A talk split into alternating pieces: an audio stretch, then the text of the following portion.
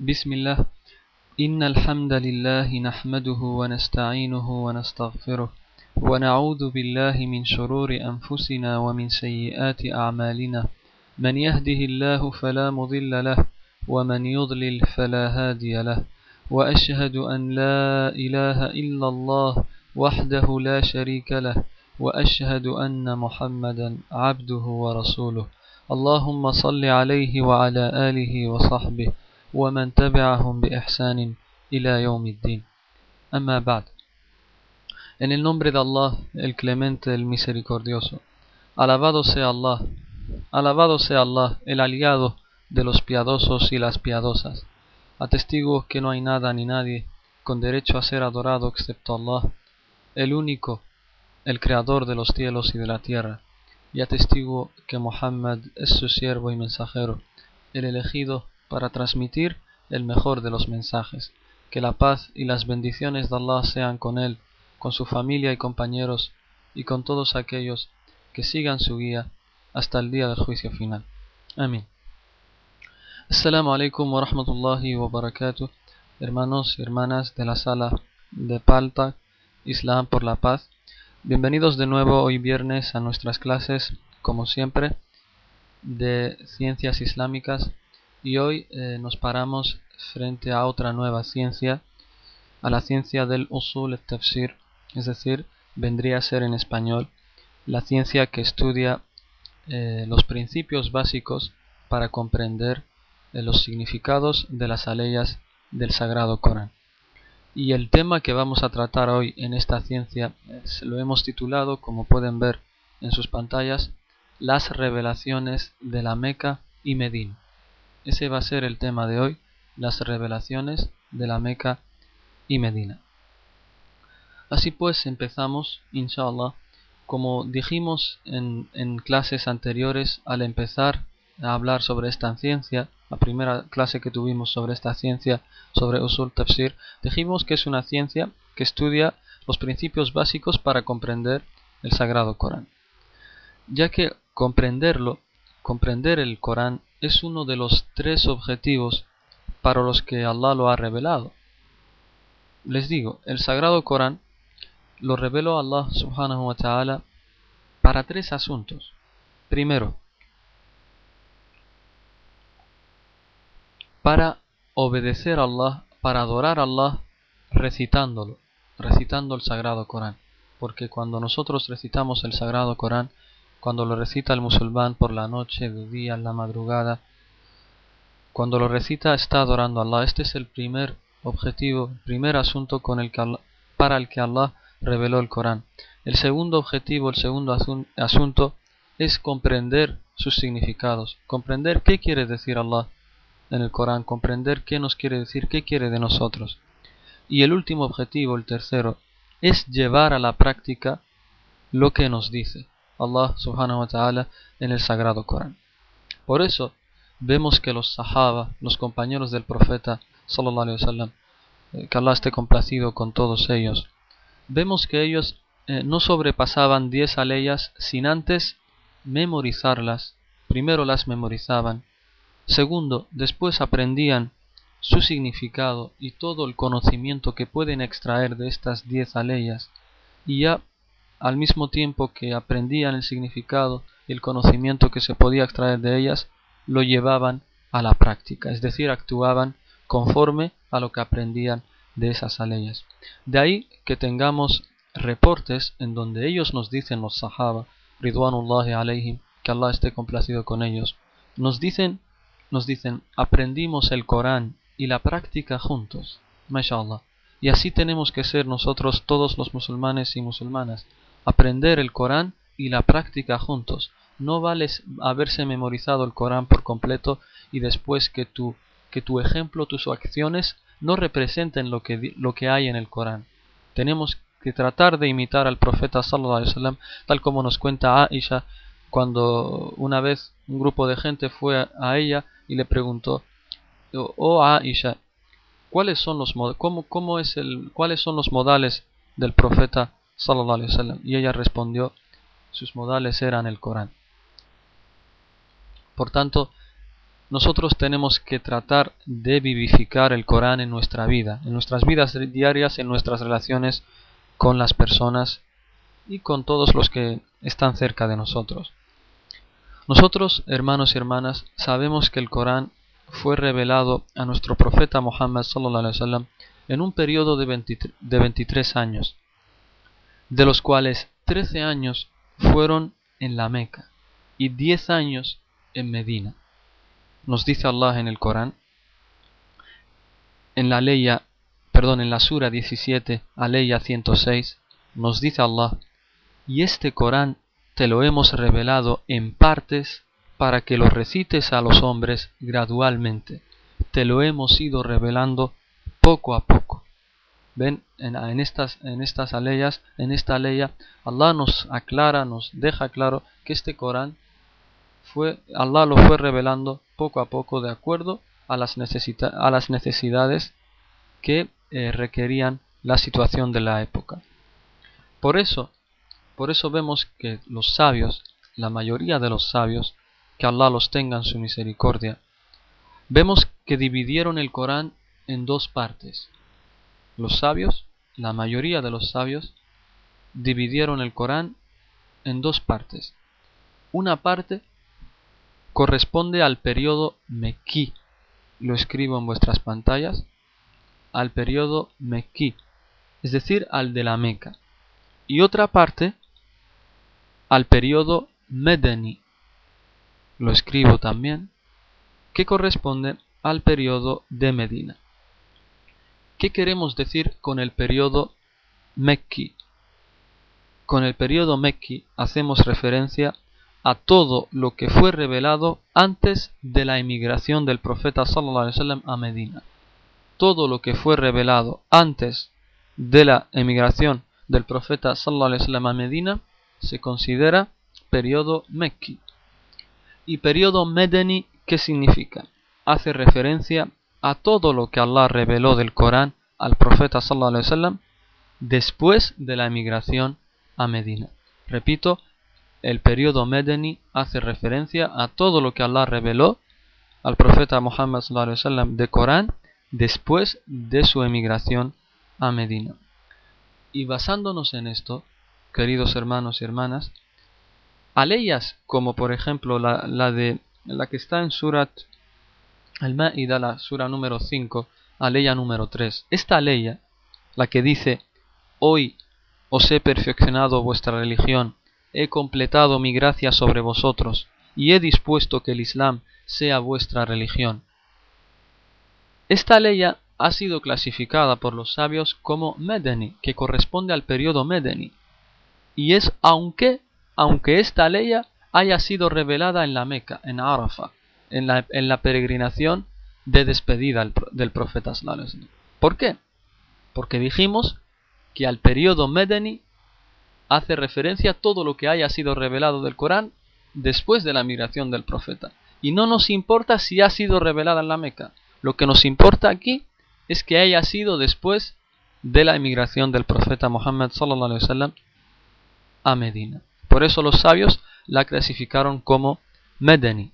Y repito, aunque haya sido revelada en la Meca en la peregrinación de despedida del profeta sallallahu tal como nos, nos cuenta el hadith de Ibn Omar radiallahu an, que está en Sahih al-Bukhari, en el que nos informa que fue revelada en Araf en la peregrinación del profeta sallallahu alaihi.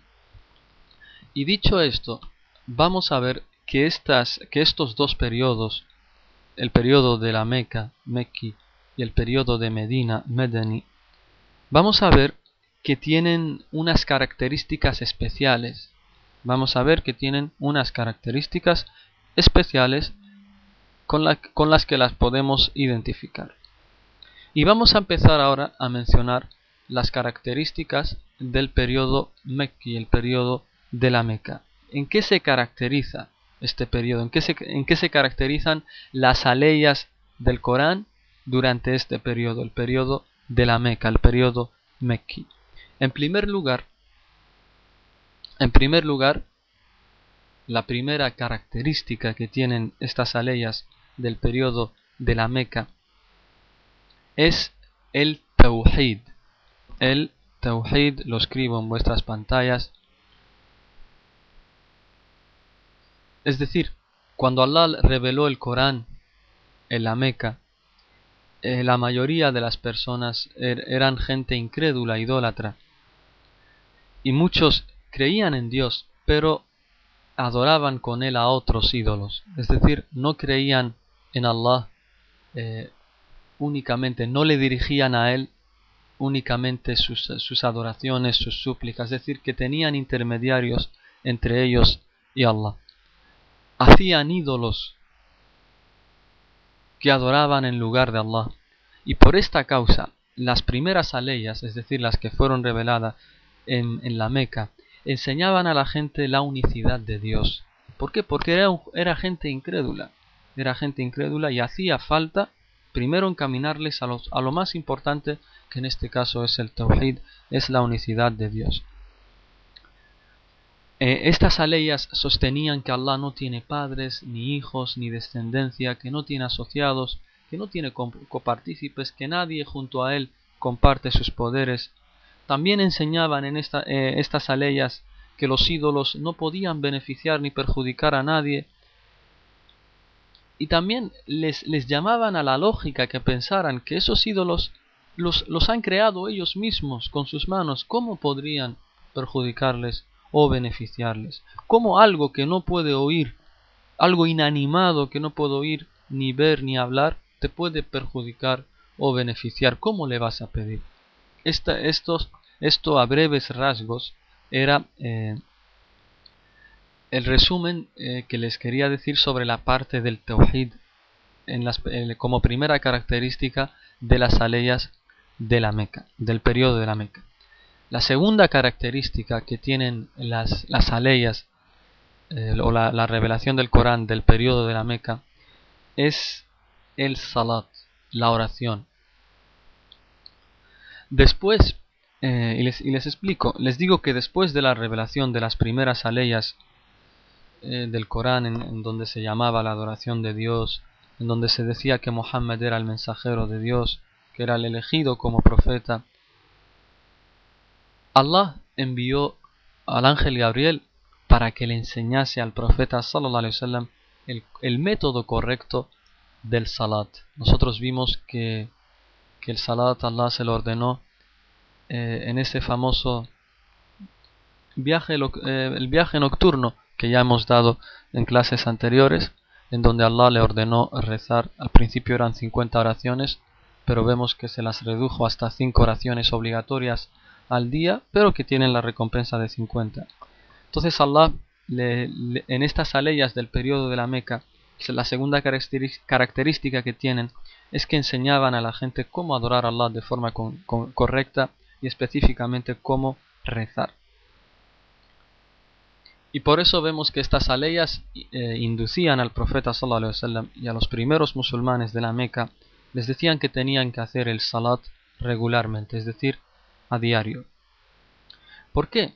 Porque vemos que la gente de la Meca eran idólatras, sus habitantes eran incrédulos, adoraban ídolos, eran hacían, como decía antes, dioses hechos por ellos mismos. Pero Allah les dijo, les decía que esa no es. Eso no es adorar a Allah, eso no es el salat, esa no, no es la oración ni la súplica. Que el salat debía hacerse tal como enseñaba el profeta Muhammad sallallahu.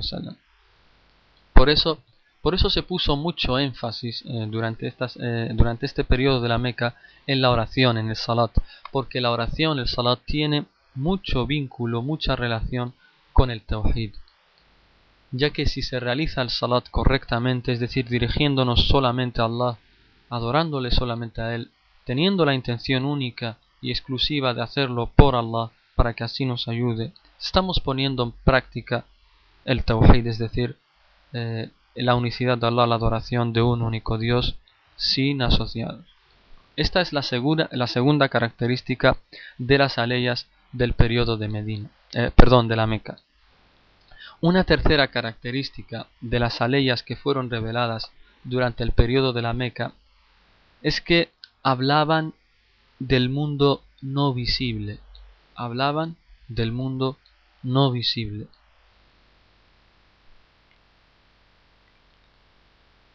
¿Qué encontramos en estas aleyas? Encontramos que describen el paraíso y sus placeres para, que así, para así hacer que los primeros musulmanes, los creyentes, continuaran siendo firmes en su, en su religión a pesar de todas las hostilidades y obstáculos que pudieran recibir de los idólatras de la Meca y de los incrédulos.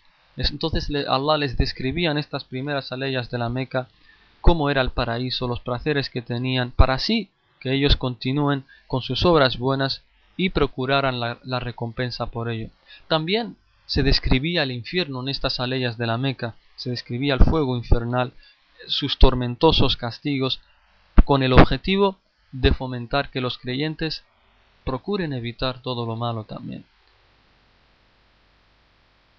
Y estos relatos, es decir, estas aleyas eh, en donde describen el infierno, también servían como advertencia a los incrédulos para que ellos reflexionasen acerca de su situación antes de que fuese demasiado tarde.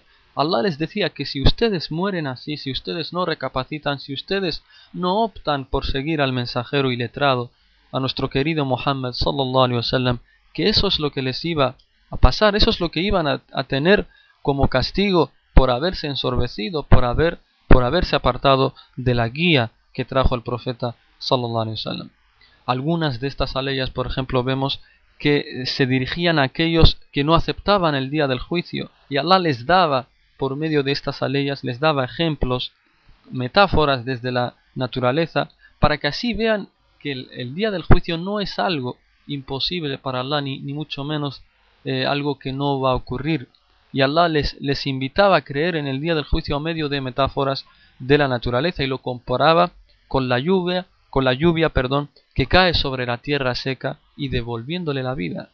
Dice Allah en el Corán, en la Sura 35, Aleya 9, nos dice Allah, Allah es quien envía los vientos que conducen las nubes y con ellas riega un territorio muerto, vivifica con las lluvias la tierra después de haber sido árida. Y termina la ley diciendo, así será la resurrección.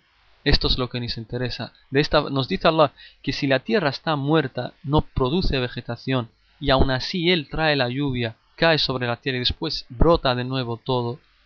De, lo mismo, de la misma forma, cuando este mundo acabe, Él también nos hará eh, resucitar, nos hará resurgir de nuevo para así ser llevados al juicio, para así ser juzgados por nuestras obras.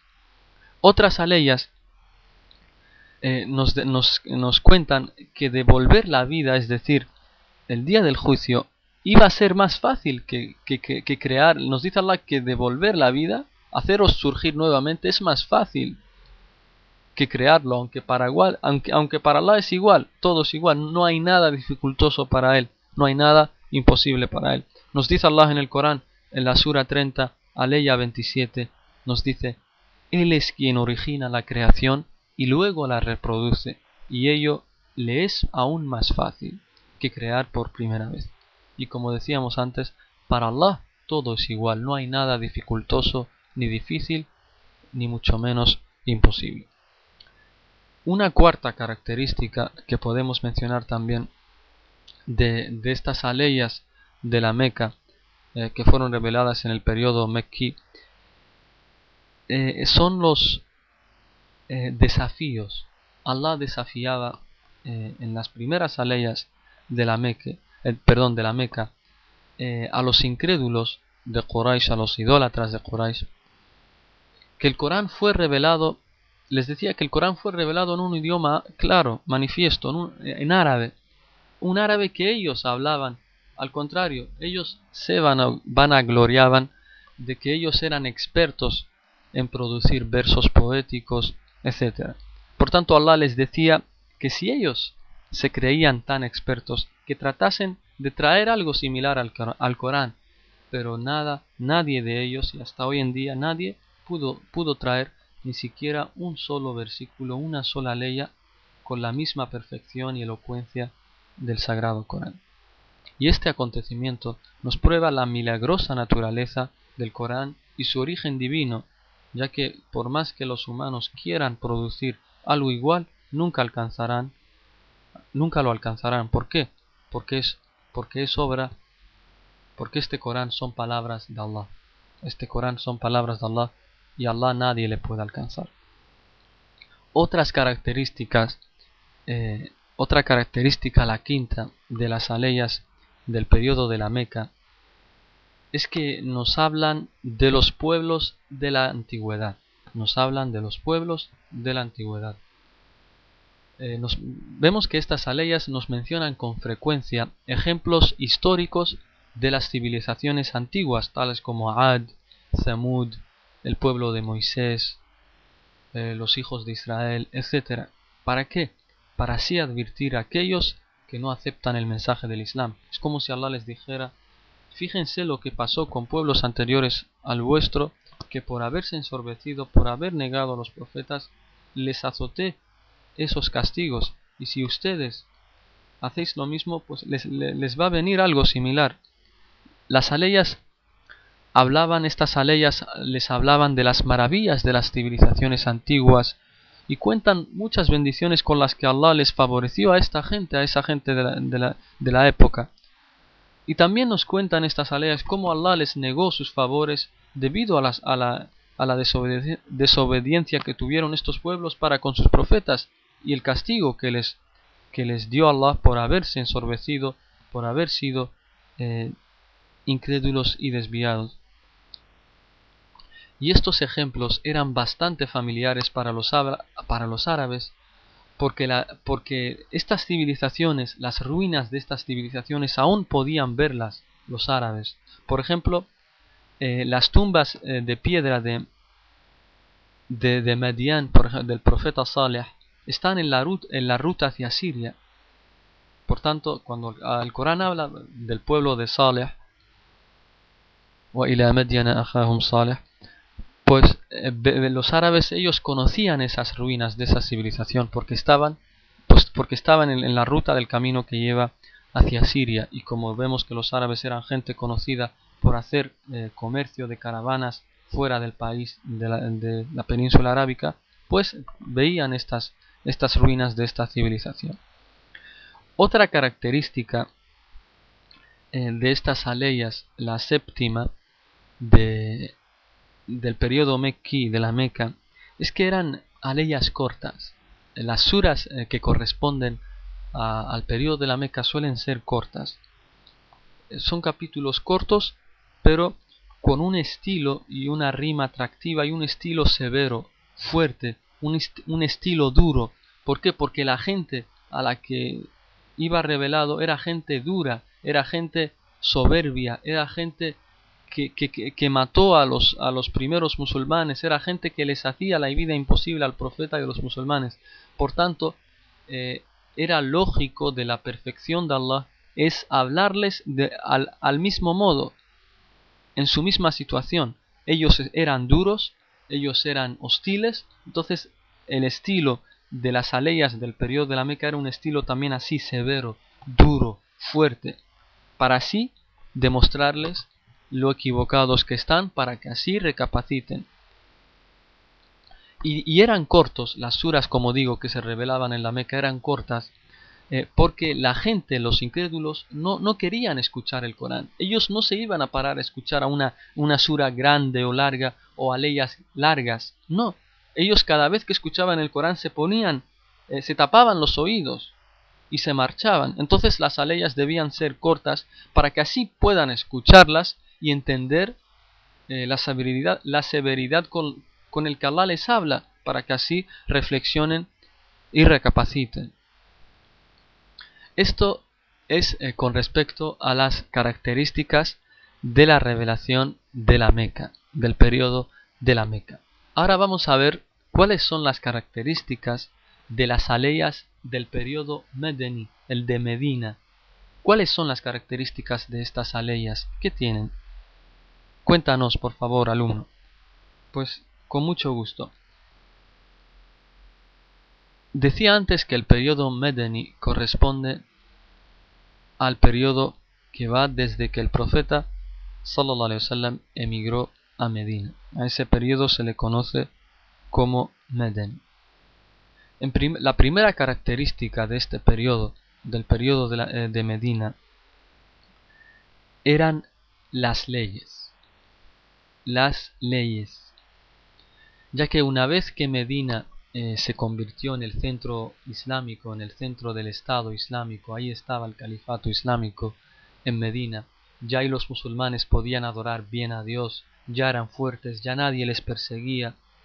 Entonces se hacía necesario, como ya tenían bien implantado la creencia en su corazón, el tawhid, la unicidad de Allah, como tenían bien implantado eso, entonces se hacía necesario ahora que Allah les explicara con detalles las leyes qué era lo prohibido, lo, permitido, cómo eran las relaciones comerciales, qué era prohibido, qué era permitido de, las relaciones comerciales, etc. Por eso vemos que las aleyas de Medina pues nos cuentan mucho sobre las leyes.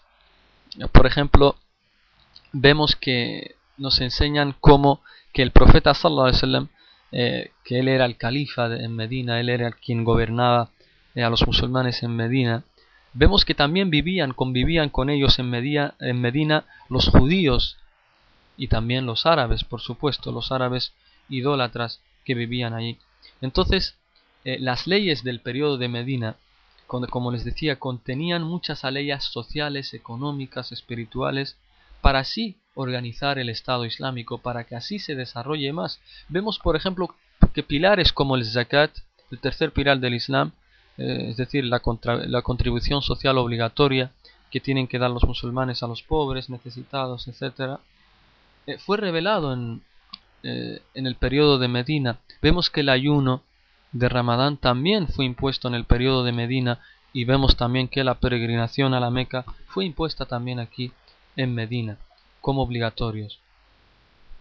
También vemos, decía antes que Allah les explicaba qué era lo permitido, qué era, qué era lo haram, lo prohibido, vemos que, se eh, que en Medina fue cuando se prohibió el alcohol, eh, comer carne de cerdo, los juegos de azar, etc. Una segunda característica de, de las, de las aleyas de Medina es que hablan de la gente del libro. Hacen referencia a la gente del libro. ¿Por qué? Porque en Medina vivían los judíos. Allí estaban asentados los judíos. Y ellos intentaban, eh, intentaban meter dudas a los musulmanes sobre la creencia. Solían preguntarle al profeta sallallahu muchas cuestiones con respecto a Allah, con, los, con respecto a los profetas anteriores y con respecto a lo oculto. Le interrogaron sobre el origen del alma y de qué estaba creada el alma También en muchas aleyas de Medina vemos que son respuestas a, los, a, preguntas de, los judíos. También en Medina estaban los cristianos, por supuesto. Entonces vemos que por esta causa, como había cristianos en Medina, las aleyas que solían eh, revelarse eran eh, haciendo referencia a los cristianos acerca del profeta Jesús y de Allah. Es decir, les enseñaban cómo nació el profeta Jesús, les enseñaban estas leyes que Jesús no era Dios, ni mucho menos el Hijo de Dios. Les, enseñaban que, que, el ejemplo de Jesús era como el ejemplo de Adán ante Allah, que Allah lo creó de barro y le dijo sé y es. Tal como nos dice Allah en el Corán. Por cierto, que el ejemplo de Jesús ante Allah es semejante al de Adán, a quien creó de barro y le dijo sé y fue. También estas aleyas hacían referencia, eh, hacían énfasis también a los milagros que hizo el profeta Jesús, la paz de Allah sea con él, tal como por ejemplo nos dice en el Corán que el, profeta Jesús salam resucitó a los muertos, eh, hablaba desde la cuna, etcétera, etcétera, etcétera. Y de esta forma se dejaba claro, evidente a los cristianos que convivían con los musulmanes en Medina, que Jesús no fue un Dios, ni mucho menos el Hijo de Dios, y que tampoco era el tercero de una trinidad. Otra característica, la tercera característica de las aleyas de Medina, es que vemos que hablaban de los hipócritas. Hablan mucho de los hipócritas, los dejan en, evidencia a los hipócritas, les delata, eh, eh, habla de sus señales, habla de sus maquinaciones, habla de, de, lo que sienten ellos. ¿Por qué? Porque vemos que en, la Meca los musulmanes eran, eran débiles, los musulmanes eran débiles. Entonces estos hipócritas, ellos estaban del lado de los, de los incrédulos, pero cuando vieron que los musulmanes se hicieron fuerte en Medina, cuando vieron que se hicieron fuerte en Medina, sobre todo después de la primera batalla del Islam, la batalla de Badr, vieron que los musulmanes habían ganado y que se hacían fuertes. Entonces ellos simulaban eh, creer, eh, decían con sus bocas la shahada, atestiguaban que creían en Allah y que creían en el mensajero de Allah, pero escondían en sus corazones la incredulidad. Ellos solamente hacían eso para así ganarse reputación, para que así estuvieran protegidos y nadie les hiciera daño. Por eso vemos que aceptaban el Islam, decían la Shahada falsamente, para así beneficiarse de la fuerza de los musulmanes y empezar a combatir a los musulmanes desde dentro. Por ejemplo, cuando veían que los musulmanes salían a las, a las batallas a defender el Islam, a defender la verdad, los hipócritas les decían, no salgáis, ¿para qué vais a salir? Vais a morir. Quedaros mejor en la casa, fíjense cuánto calor hace os vais a quemar con el calor, hace mucho calor, no salgáis. Es decir, ellos trataban de hacer daño al Islam y a los musulmanes desde dentro, pero Allah siempre les delataba, Allah siempre les dejaba en evidencia. De esta forma, las aleyas del periodo de Medina eh, advierten, advertían a los musulmanes acerca de los peligros de esta gente, de los hipócritas. Le pedimos a Allah que nos proteja de ellos porque de verdad son peores que los incrédulos. Al menos los incrédulos eh, ya han dejado clara su posición, ellos están en contra de la verdad, pero los hipócritas son peores aún porque ellos te muestran que están contigo, pero desde dentro te hacen daño, desde dentro quieren echarte abajo. Le pedimos a Allah que nos proteja de sus artimañas y que todo hipócrita, sea hombre o mujer, que, que maquine o planee contra nosotros un mal, le pedimos a Allah que ese mal eh, sean contra ellos mismos. Lo mismo valga decir eh, a los shias, por ejemplo, a los shiitas, que ellos también tienen este rol, el rol de la hipocresía. Vemos que cuando se sienten débiles, ellos muestran como, como si estuvieran cerca de los musulmanes de Ahlus Sunnah, que ellos les quieren, que no quieren, que no quieren pelear, ni combatir, ni nada. Pero cuando ellos están en una situación de honor, de poder, vemos que ya eh, dejan evidente su odio contra la gente que sigue al profeta y a los compañeros, a los salaf saleh. Por tanto, el, Corán en estas aleyas nos advertía sobre los hipócritas y nos enseñaba cómo tratar contra ellos. Una cuarta característica de las, eh, de las aleyas del periodo de Medina es que hablan del jihad. Ahí se legisló el jihad, el derecho a combatir para así defender el Estado Islámico. Y fue otorgado, como les digo, por primera vez en Medina. En la Meca no les fue, no les fue dado permiso a los musulmanes para combatir en contra de todos aquellos idólatras e incrédulos que les hacían la vida imposible o que les hacían daño o que incluso les mataban, tal como pasó con la familia de Ammar ibn Yasir, que los mataron simplemente por por creer en Allah y por creer en su profeta. Y tenían prohibido en la Meca defenderse, pero una vez que llegan a Medina, Allah les dio ese permiso de defenderse, eh, principalmente por dos razones. La primera es que en la Meca eran minoría, eran débiles, entonces podían ser fácilmente destruidos, podrían acabar con ellos, porque los idólatras en ese momento eran muy fuertes y eran mucho más que los musulmanes.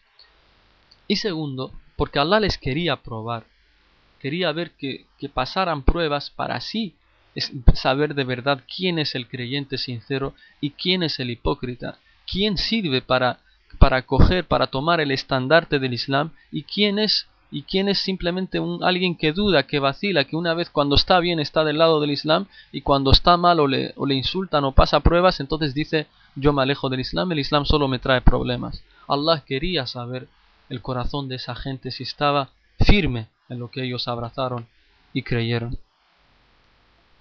Y por eso vemos que las aleyas de Medina pues hablan sobre, sobre este hecho. Por ejemplo, enseñan cómo tratar a los prisioneros en una batalla. Eh, vemos que les prohíbe que durante una batalla los, eh, se echen para atrás, retrocedan como, como acobardándose, excepto para sí preparar una estrategia para vencer al enemigo. También vemos que, estimulan a los musulmanes a, a, prepararse ante una batalla con las mejores armas y los mejores dispositivos para la batalla. Una quinta característica de las aleyas de Medina eh, es que las aleyas eran largas.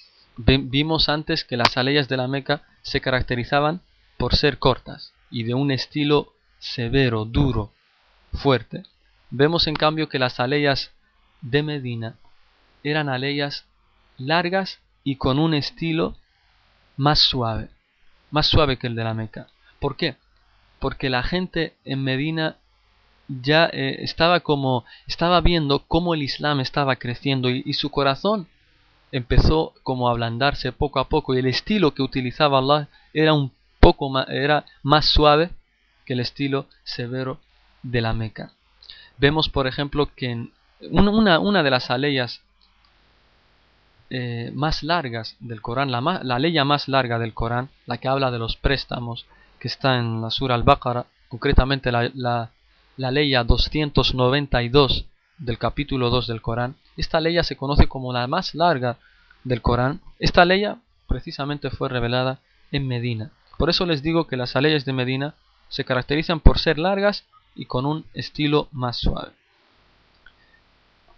Y la sura más corta, por decirlo a nivel informativo, la, sura más corta es Al-Kawthar, es decir, la sura eh, número 108, y corresponde al periodo de la Meca.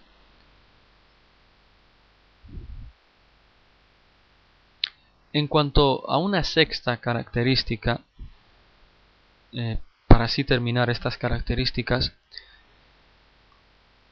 es que una vez que ya el Corán iba siendo revelado en Medina, ahí el profeta sallallahu les ordenaba a sus compañeros el lugar donde tenían que escribir las aleyas, lógicamente por orden de Allah, por orden del ángel Gabriel. El profeta les decía, coloquen esta ley después de tal, coloquen esta, esta sura después de la siguiente, esta ley después justamente de esta, etc. Por tanto, vemos que el orden de las aleyas que hay en el Corán eh, no, no, es un orden ahí al azar, sino que es por orden del profeta Muhammad sallallahu alaihi wasallam. Por eso vemos que el orden del, del, Corán no sigue al orden de la revelación. Nosotros sabemos que la primera ley del Corán en ser revelada es eh, Iqra, Iqra es decir, la surat Al-Alaq, y vemos que no es la primera sura esta. Esta ley no, es, no, no está en la primera sura. La primera sura es Surat al-Fatiha, la apertura. ¿Por qué? Porque hay una clara diferencia entre el orden en que era revelada, er, eran reveladas las aleyas, porque eran reveladas, tal como dije al principio, para así atender a las necesidades específicas de cada momento y otra cosa distinta era el Corán para leerlo. Para leerlo se hacía una disposición diferente. Por eso les digo que el profeta sallallahu alaihi wasallam para así leer el Corán él les ordenó a, los sahaba colocar las aleyas justamente donde él les iba diciendo. Y de esta forma la mezcla de aleyas y capítulos de estos, eh, de estos periodos, tanto del, del Medeni como el del Mekki de la Meca, le permite a los musulmanes, al lector, pues tener una visión como equilibrada de todo lo que es el mensaje del Islam. Y dicho esto, vamos a terminar con para ver cuál es eh, la importancia la importancia para saber todo esto, para saber las características eh, de, la revelación de la Meca y de Medina. ¿Por qué, ¿Por qué es importante saber esto? Que hay ciertas aleyas o suras que son de la Meca y otras suras o aleyas que son de Medina. Pues esto es muy importante sobre todo para los sabios y para los musulmanes en general.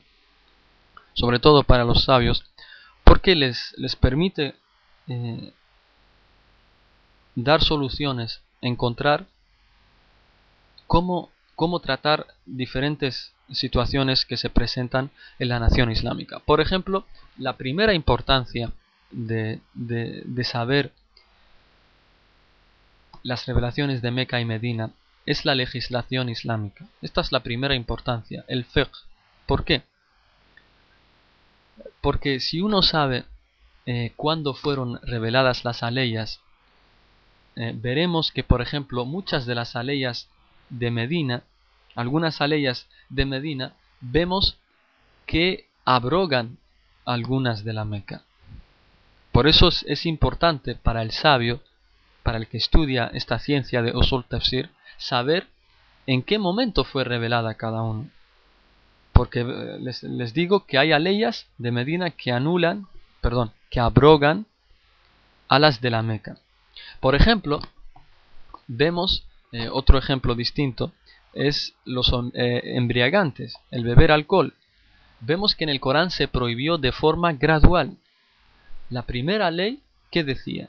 Dice esto, la primera ley. La primera ley que fue revelada sobre el alcohol, dice Allah en el Corán, Sura 2, aleya 219, dice Allah, te preguntan, oh Muhammad, acerca de los embriagantes y los juegos de azar. Diles, son de gran perjuicio, a pesar de que también hay en ellos algún provecho para los hombres, pero su perjuicio es mayor que su provecho. Es decir, fíjense, en, esta parte no, no se prohibió terminalmente el alcohol, simplemente se decía que sí, que tiene beneficios, pero que su perjuicio es mucho, es mucho más grande. Una segunda ley fue revelada sobre el alcohol y simplemente les prohibía a los musulmanes beber alcohol al llegar el salat. Que una vez que fuera del salat ya ellos podían beber alcohol, pero que cuando estén en el salat no podrían rezar en estado de embriedad. Por eso nos dice Allah en el Corán, Sura 4, Aleya 43, nos dice, Oh creyentes, no hagáis la oración cuando estéis ebrios, hasta que no sepáis lo que decís. Por tanto, en esta ley los musulmanes entendían que fuera del salat ellos podían beber alcohol. Y por último llegó la tercera ley que ya prohibió terminantemente, terminantemente beber embriagantes, cualquier sustancia que embriaga. Dice Allah en el Corán, Sura 5, Aleya 90. Dice Allah, oh creyentes, el alcohol, los juegos de azar, los altares, es decir, los altares sobre los cuales eran eh, degollados los animales como ofrenda para los ídolos, y consultar la suerte valiéndoos de flechas, son una obra inmunda de Satanás. Absteneos de ellos y así tendréis éxito. Por tanto, en, estos, en este último versículo quedaba claro para los musulmanes que ya nunca más podrían eh, tomar embriagantes, tomar alcohol. ¿Por qué? ¿Por qué esto? Porque la gente en, eh, la gente de la época islámica en donde estaba el profeta la gente de la Meca y Medina, era gente que estaba acostumbrada al alcohol. Es como el té para los, para los marroquíes. Es como una bebida diaria. siempre que, que tienen una comida, de postre te ponen un té los marroquíes. Pues lo mismo pasaba con, un caso similar pasaba con los idólatras de la Meca. Ellos estaban acostumbrados al alcohol. Entonces, si Allah les hubiera dicho de golpe, ya está, no, no bebáis alcohol, a lo mejor muchos de ellos les costaría y puede que incluso acabarían dejando el Islam, porque la fe todavía no estaba bien implantada en sus corazones, pero vemos que Allah es sabio y fue poco a poco con ellos. Primero les fue preparando para, para esa futura prohibición. Al principio les decía en general que sí, que el alcohol tiene cosas buenas, pero que su perjuicio es mucho mayor. Después les dijo que solo lo, que lo podían beber fuera del salat, pero que en el salat estaba prohibido. Y ya al final les dice que está prohibido terminantemente. Y a relación de esto, una vez que fue revelada esta ley, nos, cuentan, nos cuenta el compañero del profeta sallallahu que los sahaba empezaron a echar a romper todos los botes y las vasijas que tenían de alcohol y las calles de Medina estaban llenas así de alcohol porque todos eh, cumplieron con esta orden para que vean que Allah es sabio para que vean que así tenemos que ir nosotros también con las personas, poco a poco. Una segunda importancia, la segunda importancia también de conocer estas características, estas revelaciones de la Meca y Medina, es para la da'wa, para la difusión del Islam. La da'wa, la difusión del Islam, ya que conocer el orden en el que las aleyas del Corán fueron reveladas, uno puede aprender mejor el método para enseñar el Islam. Por ejemplo, el Corán nos enseña que no debemos maldecir ni burlarnos de los ídolos de los incrédulos. Uno no debe mofarse ni burlarse de los ídolos de los incrédulos, aunque sea algo increíble, aunque sea lo peor. Pero como musulmanes nos dice Allah, no tenéis que burlaros de esos ídolos, porque pueden ellos insultar, en defensa pueden insultar a Dios sin darse cuenta. Porque cuando tú les atacas, ellos se van a defender insultando a Allah. Entonces, para evitar eso, te dice Allah que no, no te burles de sus ídolos. Al contrario, en lugar de eso, los creyentes, nosotros, los musulmanes, debemos intentar hacerlos razonar suavemente, de la mejor forma, y explicarles lógicamente por qué adorar ídolos es incorrecto. Porque si llegamos y les insultamos, no vamos a conseguir nada. Lo único que vamos a conseguir es que nos tengan odio. Pero en cambio, si nosotros somos sabios en esto, somos cautos y tratamos de demostrarle por qué está mal eso, tal vez así ellos comprendan y acaben dejando la adoración de los ídolos. Fíjense, y el mejor ejemplo lo tenemos en el profeta Abraham. Nos dice Allah, para que así nosotros le sigamos también. Abraham, también en su época, su padre era alguien que, que fabricaba ídolos. Y la gente de su época también adoraba ídolos. Nos dice Allah en el Corán, Sura 21, Aleya 66, nos dice Allah, y dijo Abraham, ¿es que adoráis en vez de Allah lo que no puede beneficiaros ni perjudicaros? ¿Es que adoráis en vez de Allah lo que no puede beneficiaros ni perjudicaros? ¿Se dan cuenta, hermanos?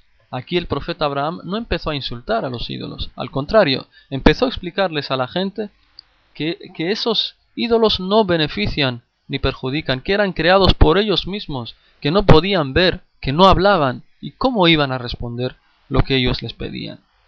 Por tanto, nosotros tenemos que seguir el mismo ejemplo, inshallah.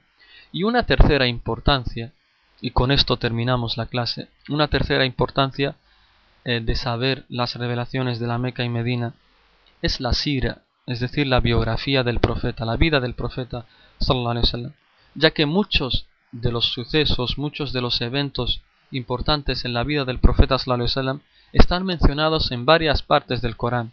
Así que por el conocimiento del orden en que fueron reveladas algunas aleyas, es posible unir gran parte de la vida del profeta, de la biografía del profeta. Por ejemplo, cuando vemos que Allah se dirige al profeta en, el periodo mequí, cuando uno escribe su, biografía, sabe bien dónde poner ese, suceso, ese suceso. Sabe bien que fue cuando el profeta aún estaba en la Meca. Y con esto, con los demás asuntos también.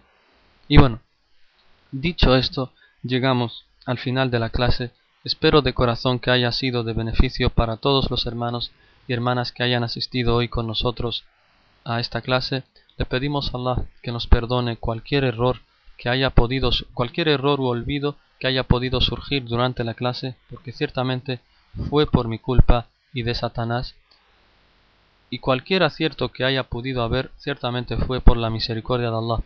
Le pedimos a Allah que nos perdone nuestros pecados, tanto los públicos como los privados. Le pedimos a Allah que haga que, nuestro, que nuestra situación sea igual tanto cuando estamos en público como cuando estamos a solas en privado. Le pedimos a Allah que nos otorgue un temor tanto cuando estamos solos como cuando estamos en público. Le pedimos a Allah que nos otorgue amarle y amar a quienes lo aman. Le, le pedimos a Allah que toda persona que nos quiera hacer daño, le pedimos que sus planes sean en contra de ella, sea hombre o sea mujer. Le pedimos a Allah que nos proteja del daño de todos los perversos e hipócritas que quieren hacer daño a los musulmanes y a la umma. Le pedimos a Allah que dé el triunfo a nuestros hermanos en Palestina. Le pedimos a Allah que destruya y que acabe con los perversos judíos que se dedican a matar a nuestros hermanos musulmanes. Le pedimos a Allah que libere la mezquita del Aqsa de los judíos perversos y la devuelva a los musulmanes. Le pedimos a Allah que nos mantenga firmes en el Islam. Le pedimos a Allah que tal como nos guió al Islam, estando desviados y nos guió y nos favoreció con esta gran religión, le pedimos que nos mantenga en esta religión hasta que nos llegue la muerte, inshallah. Le pedimos a Allah que bendiga a nuestros padres, le pedimos a Allah que los recompense tal como nos educaron siendo niños. Y dicho esto, سبحان ربك رب العزة عما يصفون وسلام على المرسلين والحمد لله رب العالمين وصلى اللهم على نبينا محمد وعلى آله وصحبه أجمعين